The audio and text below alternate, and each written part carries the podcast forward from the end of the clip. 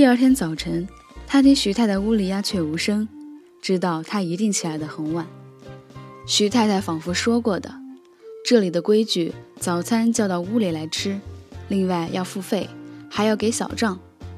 因此，刘苏决定替人家节省一点，到食堂里去吃。他梳洗完了，刚跨出房门，一个后守在外面的仆欧看见了他，便去敲范柳园的门。柳园立刻走了出来，道：“一块儿吃早饭去。”一面走，他一面问道：“徐先生、徐太太还没升帐？”刘苏笑道：“昨儿他们玩得太累了吧？我没听见他们回来，想必一定是近天亮。”他们在餐室外面的走廊上捡了个桌子坐下，石栏杆外生着高大的棕榈树。那丝丝缕缕披散着的叶子，在太阳光里微微发抖，像光亮的喷泉。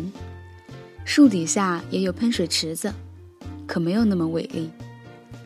柳元问道：“徐太太他们今天打算怎么玩？”刘苏道：“听说是要找房子去。”柳元道：“他们找他们的房子，我们玩我们的。你喜欢到海滩上去，还是去城里看看？”刘苏前一天下午已经用望远镜看了看附近的海滩，果然热闹非凡。只是行动太自由了一点，他不免略具戒心，因此便提议进城去。他们赶上了一辆旅馆里特备的公共汽车，到了市中心。柳元带他到大中华去吃饭。刘苏一听，仆欧们是说上海话的，四座也是乡音盈耳。不觉诧异道：“这是上海馆子。”柳岩笑道：“你不想家吗？”刘苏笑道：“可是，专程到香港来吃上海菜，总似乎有点傻。”柳岩道：“跟你在一起，我就喜欢做各种的傻事，甚至于乘着电车兜圈子，看一张看过了两次的电影。”刘苏道。因为你被我传染上了傻气，是不是？柳元笑道：“你爱怎么解释就怎么解释。”吃完了饭，柳元举起玻璃杯来，只管向里看着。流苏道：“有什么可看的？也让我看看。”柳元道：“你迎着亮向里瞧瞧，里头的景致使我想起马来的森林。”杯里的残茶向一边倾过来，绿色的茶叶粘在玻璃上，横斜有致，迎着光，看上去像一颗生生的芭蕉。底下堆积着茶叶，攀结错杂，就像墨西的蔓草和蓬蒿。流苏凑在上面看，柳原就探身来指点着。隔着那绿荫的玻璃杯，流苏忽然觉得他的一双眼睛似笑非笑地瞅着他。他放下了杯子，笑了。柳元道：“我陪你到马来亚去。”流苏道：“做什么？”柳元道：“回到自然。”他转念一想，又道：“只是一件，我不能想象你穿着旗袍在森林里跑。不过，我也不能够想象你不穿着旗袍。”刘苏连忙沉下脸来道：“少胡说。”柳元道：“我这是正经话。我第一次看见你，就觉得你不应当光着膀子穿这种时髦的长背心。不过你也不应当穿西装，满洲的旗袍也许倒合适一点，可是线条又太硬。”流苏道：“总之，人长得难看，怎么打扮也不顺眼。”柳元笑道：“别又误会了，我的意思是，你看上去不像这世界上的人。你有许多小动作，有一种罗曼蒂克的气氛，很像唱京戏。”流苏抬起了眉毛，冷笑道：“唱戏，我一个人也唱不成呀。我何尝爱做作？这也是被逼上梁山。人家跟我耍心眼，我不跟人家耍心眼，人家还拿我当傻子呢。”准得找着我欺负。柳元听了这话，倒有点黯然。他举起了空杯，试着喝了一口，又放下了，叹道：“是的，都怪我。我装惯了假，也是因为人人都对我装假，只有对你，我说过句把真话，你听不出来。”流苏道：“我又不是你肚里的蛔虫。”柳岩道：“是的，都怪我。可是我的确为你费了不少的心机。在上海第一次遇见你，我想着，离开了你家里那些人，你也许会自然一点。好容易盼着你到了香港，现在我又想把你带到马来亚，到原始人的森林里去。”他笑他自己，声音又哑又涩。不等笑完，他就喊仆欧拿账单来。他们付了账出来，他已经恢复原状，又开始他的上等情调，顶文雅的一种。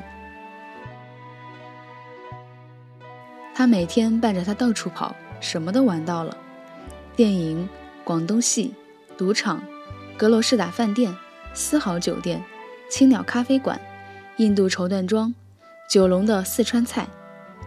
晚上，他们常常出去散步，直到深夜。他自己都不能够相信，他连他的手都懒得碰一碰。他总是提心吊胆，怕他突然摘下假面具，对他冷不防的袭击。然而，一天又一天的过去了，他维持着他的君子风度，他如临大敌，结果毫无动静。他起初倒是觉得不安，仿佛下楼梯的时候踏空了一级似的，后来也就惯了。只有一次在海滩上，这时候流苏对柳原多了一层认识，觉得到海边上去去也无妨，因此他们到那里去消磨了一个上午。他们并排坐在沙上，可是一个面朝东，一个面朝西。流苏嚷着有蚊子，柳原道：“不是蚊子，是一种小虫，叫沙蝇，咬一口就是一个小红点。”像朱砂痣。流苏又道：“这太阳真受不了。”柳元道：“稍微晒一会儿，我们可以到凉棚底下去。我在那边租了一个棚。那口渴的太阳吸着海水，漱着，吐着，哗哗的响，人身上的水分全给他喝干了，人成了金色的枯叶子，轻飘飘的。”流苏渐渐感到那怪异的眩晕与愉快，但是他忍不住又叫了起来：“蚊子咬！”他扭过头去，一巴掌打在他裸露的背脊上。柳岩笑道：“这样好吃力，我来替你打吧，你来替我打。”流苏果然留心着，照准他臂上打去，叫道：“哎呀，让他跑了！”柳岩也替他留心着。两人噼噼啪啪打着，笑成一片。流苏突然被得罪了，站起身来往旅馆里走。这一次，柳原并没有跟上来。流苏走到树荫里，两座芦棚席之间的石径上停了下来，抖一抖短裙子上的纱，回头一看，柳原还在原处仰天躺着，两手垫在颈项底下。显然是又在那里做着太阳里的梦了，人又晒成了金叶子。流苏回到房间里，又从窗户里又往远近望出来。这一次，他的身边躺着一个女人，辫子盘在头上。就是把那三黑衣里烧成了灰，流苏也认识他。从这天起。柳原整日和萨黑伊尼厮混着，他大约是下了决心把流苏冷一冷。流苏本来天天出去惯了，忽然闲下来，在徐太太面前交代不出理由，只得说伤了风，在屋里坐了几天。幸好天空识趣，又下起缠绵雨来，越发有了借口，用不着出门。有一天下午，他打着伞。在旅社的花园里兜了个圈子回来，天渐渐黑了，约摸徐太太他们看房子也该回来了，他便坐在廊檐上等候他们。将那把鲜明的油纸伞撑开了，横搁在栏杆上，遮住了脸。那伞是粉红底子，石绿的荷叶图案，水珠一滴滴从经文下滑下来。那雨下得大了，雨中有汽车泼啦泼啦行驶的声音，一群男女嘻嘻哈哈推着碗上街来，打头的便是范柳原。撒黑伊里被他搀着，却也是够狼狈的，怀腿上溅了一点点泥浆。他脱去了大草帽。便洒了一地的水。柳原瞥见流苏的伞，便在扶梯口上和萨赫伊尼说了几句话。萨赫伊尼单独上楼去了。柳原走了过来，流苏和他不免寒暄了几句。柳原坐下来道：“前两天听说有点不舒服。”流苏道：“不过是热伤风。”柳原道：“这天气真闷得慌。”刚才我们到那英国人的游艇上去野餐的，把船开到了青衣岛。流苏顺口问问他青衣岛的景致，正说着，萨赫伊里又下楼来了，已经换了装，兜着鹅黄披肩，长垂及地。他也靠着栏杆，远远地捡了个桌子坐下，一只手闲闲地搁在椅背上，指甲上涂着银色扣单。流苏笑向柳原道。你还不过去？柳原笑道：“人家是有了主的人。”流苏道：“那英国人哪儿管得住他？”柳岩笑道：“他管不住我，你却管得住我呢。”流苏抿嘴笑道：“哟，我就是香港总督，香港的城隍爷，管着一方的百姓，我也管不到你头上呀。”柳岩摇摇头道。一个不吃醋的女人，多少有点病态。流苏扑哧一笑，隔了一会儿，柳岩笑道：“我看你从今以后是不是预备待我好一点？”流苏道：“我待你好一点，坏一点，你又何尝放在心上？”柳原拍手道：“这还像句话？话音里仿佛有三分酸意。”流苏掌不住，放声笑了起来，道。也没看见你这样的人，死乞白赖的要人吃醋。两人当下言归于好，一同吃了晚饭。流苏表面上虽然和他热了些，心里却想着，他使他吃醋，无非是用的激将法，逼着他自动的投到他的怀里去。他早不同他好，晚不同他好，偏捡这个当头和他好，白牺牲了他自己，他一定不成情。直到他中了他的计，他做梦也休想他娶她。很明显的，他要她，可是他不愿意娶她。然而他家里穷虽穷，也还是个望族，大家都是场面上的人，他担当不起这诱奸的罪名。因此，他采取了这种光明正大的态度。他现在知道了，那完全是假撇清。他处处希望脱卸责任。以后他若是被抛弃了，他绝对没有谁可抱怨。流苏一念及此，不觉咬了咬牙，恨了一声，面子上仍旧照常和他敷衍着。徐太太已经在跑马地租下了房子，就要搬过去了。流苏欲待跟过去，又觉得白扰了人家一个多月，再要常住下去，实在不好意思。这样僵持下去也不是事，进退两难，倒煞费踌躇。这一天在深夜里，他已经上床多时，只是翻来覆去，好容易朦胧了一会儿，床头的电话铃突然朗朗的响了。他一听，却是柳原的声音，道：“我爱你。”就挂断了。流苏心跳的扑通扑通。握住了耳机，发了一会愣，方才轻轻的把它放回原处。谁知才搁上去，又是铃声大作。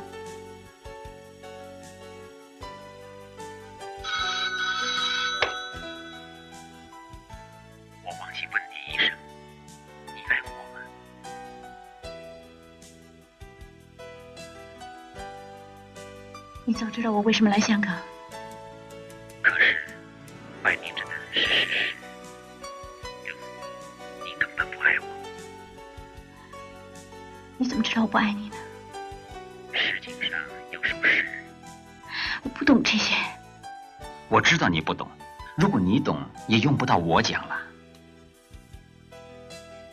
我念给你听：生死契阔，与子成。执子之手，与子偕老。我的中文根本就不行，不知解释的对不对？我看那是最悲哀的一首诗了。生与死，还有离别，都是大事，不由我们支配的。比起外界的力量，我们人是多么小，多么小。可是我们偏要说，我永远和你在一起，我们一生一世都不分开，好像我们自己也做得了主似的。你干脆说不结婚，不就完了？干嘛要兜圈子说话？什么叫做不了主？连我这么守旧的人，都懂出嫁从亲，在家从身。你这么无拘无束，你做不了主，谁能替你做主？刘苏，你不爱我，你有办法吗？你做得了主吗？你若真爱我的话，你还顾得了这些？我不至于这么糊涂。我犯不着花了钱，娶个对我毫无感情的人来管束我，那太不公平了，对你也不公平。是，也许你不在乎，根本你认为婚姻就是长期的卖淫。刘苏不等他说完，啪的一声把电话挂了，脸气得通红。他敢这样侮辱他？是的，他敢。他坐在床上，炎热的黑暗包着他像葡萄籽的绒毯子，一身的汗，痒痒的，颈上和背脊上的头发梢也刺挠的难受。他把两只手按在腮颊上，手心却是冰冷的。铃又响了起来。他不去接电话，让他想去。声浪分外的震耳，在寂静的房间里，在寂静的旅社里，在寂静的浅水湾。刘苏突然觉悟了，他不能吵醒整个浅水湾饭店。第一，徐太太就在隔壁。他战战兢兢地拿起听筒来，搁在入单上。可是四周太近了，虽是离了这么远。他也听得见柳云的声音在那里心平气和地说：“刘苏，你的窗子里看得见月亮吗？”刘苏不知道为什么，忽然哽咽起来。泪眼中的月亮大而模糊，银色的，有着绿的光棱。柳原道：“我这边窗子的上面掉下一枝藤花，挡住了一半。也许是玫瑰。”也许不是。他不再说话了，可是电话始终没挂上。许久许久，流苏疑心他可是顿着了。然而那边终于扑通一声，轻轻地挂断了。刘苏用颤抖的手从入单上拿起他的听筒，放回架子上。他怕他第四次再打来，但是他没有。这都是一个梦，越想越像梦。第二天早上，他也不敢问他，因为他准会嘲笑他梦是心头想。他这么迫切的想念他，连睡梦里他都会打电话来说“我爱你”。他的态度也和平时没有什么不同。他们照常出去玩了一天。刘苏忽然发觉，拿他们当做夫妇的人很多很多，仆欧们，旅馆里和他搭讪的几个太太、老太太。原不怪他们误会，柳原跟他住在隔壁，出入总是肩并肩，夜深还到海岸上去散步，一点都不避嫌疑。一个保姆推着孩子的车走过，向刘苏点了点头，唤了一声“范太太”。刘苏脸上一僵，笑也不是，不笑也不是，只得皱着眉向柳原看了一眼，低声道：“他们不知道怎么想着呢。柳岩笑道：“换你范太太的人，且不去管他们；倒是换你做白小姐的人，才不知道他们怎么想呢。”流苏变色，柳岩用手抚摸着下巴，微笑道：“你别枉担了这个虚名。”流苏吃惊地朝他望望，蓦地领悟到他这人是多么恶毒。他有意地当着人做出青霞的神气。使他没法可证明他们没有发生关系。他誓成骑虎，回不得家乡，见不得爷娘，除了做他的情妇之外，没有第二条路。然而，他如果迁就了他，不但前功尽弃，以后更是万劫不复。他偏不，就算他枉担了虚名，他不过口头上占他一个便宜，归根究底，他还是没有得到他。既然他没有得到他，或许。他有一天还会回到他这里来，带了较优的议和条件。他打定了主意，便告诉柳原，他打算回上海去。柳原却也不兼留，自告奋勇要送他回去。流苏道：“那倒不必了，你不是要到新加坡去吗？”柳原道：“反正已经耽搁了，再耽搁些时也不妨事。上海也有事等着处理呢。”流苏知道他还是一贯政策，唯恐众人不议论他们俩。众人越是说的早早有据，流苏越是百会莫辩，自然在上海不能安身。流苏盘算着，即使他不送他回去，一切也瞒不了他家里的人。他是豁出去了，也就让他送他一程。徐太太见他们俩正打得火一般热，忽然要拆开了，诧异非凡。问流苏，问柳云，两人虽然异口同声的为彼此洗刷，许太太哪里肯信？在船上，他们接近的机会很多，可是柳云既能抗拒浅水湾的月色，就能抗拒甲板上的月色。他对他始终没有一句扎实的话，他的态度有点淡淡的，可是流苏看得出。他那闲适是一种自满的闲适，他拿稳了，他跳不出他的手掌心去。到了上海，他送她回家，自己没有下车。白宫馆里早有了耳报，探知六小姐在香港和范柳原实行同居了。如今他陪人家玩了一个多月，又若无其事的回来了，分明是要存心丢白家的脸。流苏勾搭上了范柳原，无非是图他的钱，真弄到了钱，也不会无声无息的回家来了。显然是没有得到他的什么好处。本来一个女人上了男人的当就该死，女人给当给男人上，那更是淫妇。如果一个女人想给当给男人上，而上失败了，反而上了人家的当，那是双料的淫物，杀了他也还误了道。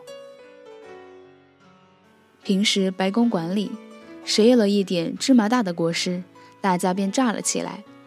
逢到了真正耸人听闻的大逆不道，爷奶奶们兴奋过度，反而期期爱爱，一时发不出话来。